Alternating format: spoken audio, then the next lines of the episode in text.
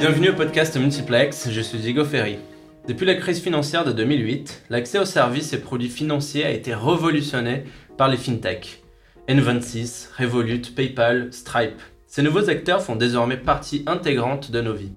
Et leur succès est phénoménal. En 2019 par exemple, Stripe, fintech né à San Francisco en 2010, valait 35 milliards d'euros contre 24 milliards d'euros pour la Société Générale, fondée en 1864. Comment ces nouveaux entrants ont-ils réussi ce tour de force? C'est ce que Guillaume Gombert, directeur de projet, va nous expliquer. Mais il va aussi et surtout nous faire comprendre comment les acteurs traditionnels, tous secteurs confondus, peuvent profiter de la révolution FinTech. Bonjour Guillaume et bienvenue, je suis ravi de t'accueillir aujourd'hui. Bonjour Diego. Alors, j'aimerais commencer par la fin pour une fois et te demander de commenter le titre de cet épisode. Faudra-t-il devenir FinTech pour survivre? De quoi s'agit-il? Alors, tu sais que je suis fan des super apps donc, Mhm. c'est des plateformes qui combinent à la fois paiement et écosystème de services. En fait, je me demandais si en Europe, on allait avoir un jour la chance d'y goûter, Mhm. sans être un GAFA ou un BATX, si je prends les exemples euh, chinois. Et ben en fait, maintenant, j'en suis convaincu, depuis justement que j'ai euh, découvert une vidéo de Angela Strange, qui est associée du fonds Andreessen Horowitz, qui est un fonds d'investissement californien, qui dit en substance que toutes les entreprises, demain, deviendront des fintech. Quand elle dit toutes les entreprises, elle dit toutes les entreprises de tous les secteurs, de toutes les industries, de Mhm. toute taille. Donc, bien sûr, ça ne veut pas dire devenir une banque. L'idée, c'est plutôt d'apprendre à gérer des transactions au sens large. Et en fait, pour ça, il y a plusieurs bonnes raisons de le faire. Déjà parce que c'est lucratif. Quand on gère des transactions, ben, on peut prendre des commissions. Et on voit aujourd'hui que les acteurs de fintech les plus développés, ben, justement, c'est les acteurs du paiement. Ensuite, c'est une question d'expérience. Je ne sais pas si tu as déjà essayé, sans doute. Mais il n'y a rien de plus pénible en fait que de chercher sa carte bleue pour pouvoir payer en ligne. Ça crée des ruptures hyper fortes. Et on voit l'enjeu de conversion des paniers dans les sites e-commerce qui nous montre que c'est important d'avoir de bout en bout une expérience très fluide. Et enfin parce que c'est la porte d'entrée vers une galaxie de services intégrés. Donc du coup, si je résume, les entreprises demain auront tout intérêt à intégrer des services financiers et à Mhm. développer un écosystème serviciel le plus large possible. Alors tu me disais, est-ce que c'est pour leur survie? Vis-à-vis des GAFA, oui, dans un premier temps, euh, mais en fait c'est au moins pour leur diversification et pour la croissance de leur base d'utilisateurs et, et de leurs revenus. Et du coup, pour comprendre pourquoi, il faut justement revenir sur la révolution euh, fintech elle-même et voir comment elles ont réussi à bouleverser les secteurs financiers et bancaires avec une stratégie de rebundling. Rebundling? Oui, alors c'est un principe qui est assez simple en apparence, qui ressemble au puzzle. Donc avec l'arrivée d'Internet, on a vu émerger des plateformes qui se sont mises à tout aspirer, donc à bundler, qui en français se traduit par assembler ou agréger. Donc les GAFA et la première génération des pure players sont dans cette approche. Par exemple, on prend Amazon, euh, Google, Facebook, ils ont vocation en fait à organiser toutes les informations dans Mhm. le monde numérique et toutes les informations. Et en parallèle, on a vu aussi le phénomène inverse, c'est-à-dire des euh, expériences de désassemblage ou de unbundling. C'est-à-dire qu'il y a des acteurs qui ont choisi de se spécialiser, on dit verticaliser, plutôt que de tout proposer, c'est-à-dire d'être généraliste. As-tu d'autres exemples? Alors, il y a beaucoup d'exemples que je peux utiliser. Peut-être pour euh, t'expliquer et expliquer à nos auditeurs euh, ce que c'est ce bundling, unbundling, rebundling, je vais prendre l'exemple de Craigslist et de YouTube. Alors le premier, Craigslist, c'est un genre de Le Bon Coin américain qui a été attaqué en fait de toutes parts par plein de startups. La première, Airbnb sur la location d'appartements. Ensuite Tinder pour les rencontres amoureuses. Mhm. Indeed pour les offres d'emploi. Donc c'était un gigantesque annuaire, une- un gigantesque site de, de mise en relation entre des personnes qui proposaient du service et des personnes qui voulaient consommer ce service. Et en fait, ça nous a montré que ça payait d'être spécialiste, justement d'être un Airbnb, c'est Mhm. mieux que d'être un Craigslist qui fait aussi de la location euh, d'appartements. Et d'ailleurs, ce qui est intéressant avec Craigslist, c'est qu'on a vu que la somme des parties, donc euh, la somme de toutes les composantes, euh, on va dire thématiques de Craigslist, ça valait finalement plus cher si c'était séparé que si Mhm. c'était ensemble. En fait, quand on se sépare et qu'on se spécialise, on parvient mieux à monétiser une niche parce qu'on peut aller plus en profondeur sur les Mhm. besoins, on peut davantage servir ses clients et du coup, in fine, on génère beaucoup plus d'argent. Donc ça, c'était pour le premier exemple, Craigslist. Le deuxième, YouTube, on voit aujourd'hui qu'il subit la même euh, histoire de désassemblage avec trois acteurs majeurs. Twitch sur le live et le jeu vidéo, donc Twitch qui appartient à Amazon et qui est spécialisé sur un type de contenu. Il y a TikTok aussi qui nous vient plutôt de l'Asie et qui se spécialise sur les vidéos courtes et finalement ça empêche YouTube d'avoir des vidéos, de pouvoir développer ce segment de petites vidéos. Et puis Coursera ou Open Classroom sur les vidéos éducatives. Donc en fait, on voit que YouTube, qui a voulu agréger toutes les vidéos, en fait, a agrégé toutes les vidéos indépendamment de leur contenu ou de leur spécificité, là où des acteurs vont se mettre à gérer un type de contenu ou un type euh, d'objectif. Et si on avait plus de temps, on pourrait parler d'Amazon et Farfetch, on pourrait parler de Airbnb que j'ai euh, présenté, mais aussi de One Fine Stay, qui est mmh. la version luxe, de Drivey et Virtuo. Enfin voilà, il y a beaucoup, beaucoup d'exemples pour illustrer ce désassemblage. Alors, donc si je comprends bien, les fintechs ont unbundlé les banques. C'est bien ça? Et si oui, comment ça s'est passé? Alors, c'est exactement ça. Justement, cette histoire de unbundling et de bundling, euh, c'est ce qui s'est passé euh, avec, euh, avec les fintechs et les banques. Alors, si on fait mm. un peu d'histoire, l'évolution de la réglementation européenne, en particulier, c'est ce qu'on appelle la DSP2, qui est entrée en vigueur en 2018, et globalement, toutes les innovations technologiques qui ont émergé ces dernières années, elles ont permis aux banques de mettre à disposition leurs données, ça c'est dans un premier temps ce qui était important, mais aussi d'ouvrir leur infrastructure, c'est-à-dire de donner les moyens à de nouveaux entrants de mmh. développer des services financiers. Ça c'est ce qu'on appelle l'open banking et ça se fait via des API. En fait, ça ressemble un petit peu dans l'approche au cloud. Avec le cloud, n'importe quelle entreprise peut développer un service numérique sans avoir à construire l'infrastructure logicielle qui est sous-jacente. Elle se concentre sur la proposition de valeur business sans avoir à développer la technologie sous-jacente. Alors si on applique cette cloudification ou cet unbundling aux banques, eh ben c'est ce qu'on appelle le banking as a service. En fait, il y a des acteurs qui se sont amusés à redévelopper différentes couches qui formaient l'infrastructure d'une banque, mais à les proposer as a service, donc en français comme un service, mhm. c'est-à-dire quelque chose qu'on peut consommer facilement, mais de manière modulaire. Et donc cette euh, stratégie as a service, c'est ce qui a mhm. permis en fait de casser le monolithe qui était la banque, ou en tout cas l'industrie euh, financière, qui avait le monopole à la fois sur la data et les services financiers, pour créer des solutions qui sont plus agiles, qui sont plus adaptées aux besoins des utilisateurs, qui sont facilement utilisables d'un point de vue expérience utilisateur, mais aussi d'un point de vue économique, puisqu'en fait, il suffit juste de sortir sa carte bleue hmm. et pour quelques dizaines ou centaines de dollars, on peut recréer facilement l'infrastructure euh, d'une banque en fait. Donc aujourd'hui, on a plusieurs briques qui vont de l'infrastructure aux services financiers pour les clients finaux et qui sont utilisables séparément en fonction des besoins sans avoir à utiliser le package complet. Donc si on prend l'exemple de TransferWise, eux, ils se sont spécialisés sur les virements, les transferts d'argent. Il y a Plaid qui s'occupe de faire communiquer l'ensemble des données agrégées de plusieurs bases. Il y a aussi euh, Stripe, dont tu parlais, qui est spécialisé dans le, dans le paiement. Et en fait, cette unbundling de la banque, qui était la première étape, a été suivi par une deuxième étape qui est le rebundling. Et donc, mhm. c'était la question que tu me posais, c'était un long développement. Ça devient compliqué. en fait, si je prends l'exemple d'N26, qui est une des fintechs les plus connues, qui est mhm. une euh, néobanque allemande, en fait, il y a plusieurs millions d'utilisateurs qui utilisent sans le savoir des partenaires à N26. En fait, d'un point de vue de l'utilisation, on a l'impression que c'est N26 qui fournit l'ensemble des services de la banque. Mais en fait, quand on soulève le capot, on voit que beaucoup de ces services sont opérés par des partenaires. Bah, on va retrouver notamment TransferWise pour les virements.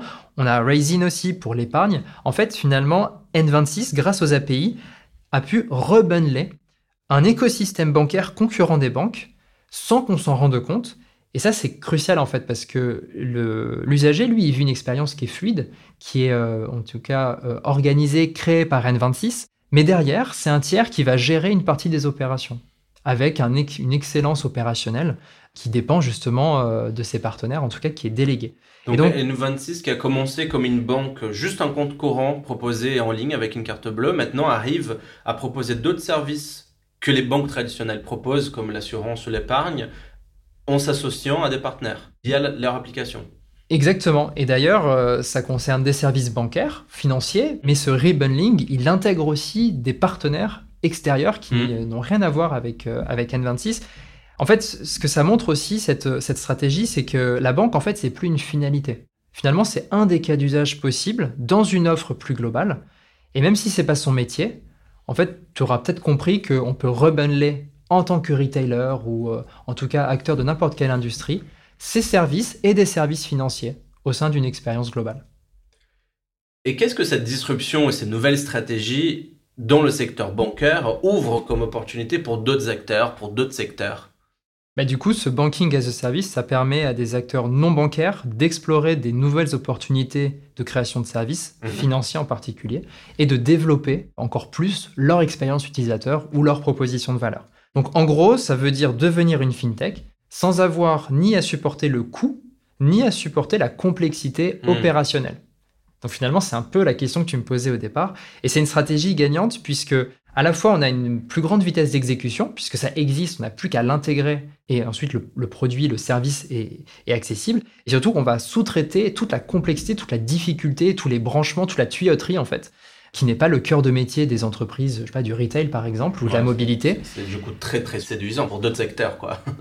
Bah oui, c'est séduisant parce que en fait, on revient à son cœur de métier, c'est-à-dire que on n'a plus qu'à se concentrer sur son business, sur l'expérience qu'on a envie de proposer, qu'elle soit plus transparente, plus simple, tout en déléguant le reste.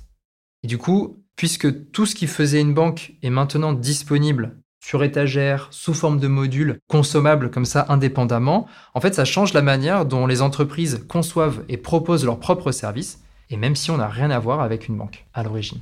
Et à quel secteur euh, penses-tu? Alors un exemple qui est assez parlant, c'est celui de la mobilité. Euh, je le prends assez souvent parce qu'en fait, les utilisateurs de ces services-là ont une forte récurrence d'usage. Si tu prends euh, l'exemple de l'application CityMapper, RATP, en fait, tu t'en sers très régulièrement, peut-être tous les jours pour connaître les informations de trafic, mmh. le soir quand tu veux sortir, le week-end pour organiser tes déplacements. Donc pour les acteurs de la mobilité, il y a un peu deux postures à partir de cette révolution fintech qu'on peut adopter. La première posture, c'est justement de faire partie d'un portefeuille de services et de proposer une partie de l'expérience, c'est-à-dire d'être une des briques, la brique transport, d'une expérience de compagnon de vie, compagnon de la vie quotidienne. La deuxième posture, c'est d'être justement à l'initiative d'un écosystème de services et du coup d'assurer l'interopérabilité des services, être le point de contact unique finalement, et du coup de pouvoir organiser la mise en relation d'utilisateurs qui ont plein de besoins avec des services ou des fournisseurs de services qui proposent des solutions. Et l'exemple qui est assez, euh, assez parlant de ce point de vue-là, c'est Uber, qui a commencé un peu cette super apisation en fusionnant son application de VTC avec son application de livraison de nourriture, et mhm. du coup qui commence à nous montrer que pour organiser sa vie quotidienne et euh, consommer les services, euh, on va dire last mile et à la demande, eh ben on peut se mettre à utiliser seulement Uber. Euh, je ne serais pas étonné qu'ils développent des partenariats avec d'autres acteurs, peut-être Finalement, ils ont aussi euh, les trottinettes, ils ont mm. euh, les vélos. C'est leur vélo, mais ils pourraient euh, se mettre à agréger d'autres fournisseurs. Et d'ailleurs, ce qui est intéressant, c'est qu'ils se lancent même dans des services financiers pour les chauffeurs, pour les aider à démarrer, pour leur assurer aussi des revenus plus réguliers, en tout cas mm-hmm. les accompagner dans leur, dans leur activité. Et ça, bien sûr, c'est pas eux qui le font directement, ils vont s'associer à des, à des partenaires. Et du coup, l'exemple de Uber, il répond bien à un des enjeux du, du MAS, donc de la Mobility as a Service, qui nous fait passer en fait, d'un monde où il y avait plusieurs moyens de transport qui étaient silotés à la promesse d'un déplacement sans couture multimodal dont le paiement est la clé de voûte, ou alors, on peut le dire autrement, on peut prendre une autre analogie, si on a toutes ces briques de service, le paiement c'est le ciment qui s'assure que les fondations tiennent bien. C'est ça qui crée de l'adhérence vis-à-vis des usagers existants, puisque tu vas rester un peu plus longtemps dans l'application Uber, puisque tu as autre chose que du transport. Et c'est aussi ce qui permet d'attirer plus de monde, de nouveaux utilisateurs, hmm. puisqu'au-delà de capter ceux qui avaient des besoins de transport, tu vas aussi capter ceux qui ont des besoins, par exemple, de commerce ou de consommation différentes. C'est très clair et c'est un sujet vraiment fascinant et évidemment hautement stratégique pour les entreprises d'aujourd'hui. Pour ma dernière question, une question un peu plus simple, que faut-il retenir de tout ceci, selon toi? Que conseillerais-tu, par exemple, à un client demain? Alors, pour moi, il y a trois choses euh, importantes à retenir. La première, c'est que la valeur, elle réside plus dans la capacité à construire une infrastructure technologique. Ça, ça existe, on en a parlé, c'est démocratisé, ça se fait sur abonnement, c'est opérationnel en quelques minutes et pour quelques dizaines ou centaines d'euros. Mais du coup, ce qu'il faut faire, c'est plutôt se mettre dans une attitude de réponse à des usages clients. Et donc pour ça, proposer une brique transactionnelle, c'est déterminant puisque une fois qu'on peut gérer la transaction, on peut se mettre à gérer des réponses à des besoins qui sont très variés et qui sont même proposés peut-être par des partenaires, au-delà de ce qu'on sait faire. Le deuxième euh, point, c'est qu'en fait, être une fintech, ou en tout cas se voir comme une fintech, c'est se dire qu'on peut générer des revenus des services financiers et pas uniquement de, la vente de produits ou la vente de services qu'on peut faire quand notre cœur de métier, c'est par exemple de vendre euh, des produits matériels ou matériels. Et donc, quel que soit le secteur, construire cet écosystème de partenaires dans lesquels les usagers vont pouvoir naviguer sans couture et ensuite se rémunérer sur la manière dont ils utilisent cet écosystème, donc sur Mhm. les transactions qu'ils vont faire, ben ça c'est un changement de- d'état d'esprit, un changement de modèle qui est euh, majeur pour les entreprises. Alors même si ça représente pas grand-chose peut-être unitairement, c'est peut-être quelques centimes par transaction, à l'échelle d'une base de données, à l'échelle de milliers, de millions d'utilisateurs, ben ça commence à chiffrer. Du coup, être une fintech, c'est pas une finalité. Je vais pas dire à un client de se mettre à devenir une banque et de concurrencer la Société Générale, par exemple, dont tu parlais en introduction, mais plutôt de se dire que c'est un des moyens pour générer plus de revenus.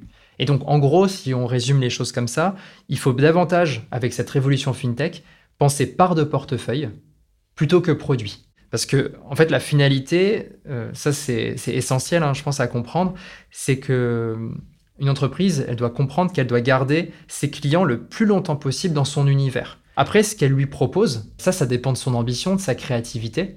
Mais le but, c'est de créer cette, ce que les, Anglais appellent cette stickiness, cette adhérence ou cette, en tout cas cette rétention. Et du coup, si moi, je peux poser une question aussi à, à nos auditeurs, si tu m'autorises, Avec plaisir. voilà, je leur demanderais bah, à quoi ressemblerait justement votre portefeuille de services qui serait accessible via une application, via en tout cas une interface, et qui utiliserait une solution de paiement, en tout cas euh, des systèmes transactionnels, pour pouvoir euh, harmoniser tout ça. Alors à vous euh, qui nous écoutez, n'hésitez pas à, nous contacter pour interagir avec Guillaume. Vous connaissez notre adresse, c'est le multiplex@fabernovel.com. Merci beaucoup Guillaume. Merci Diego. Nous arrivons à la fin de l'épisode d'aujourd'hui merci à vous de nous avoir écoutés. L'épisode d'aujourd'hui a été produit, écrit et réalisé avec l'aide de Marina Dislich. C'est tout pour le multiplex. Je suis Diego Ferry et à jeudi prochain.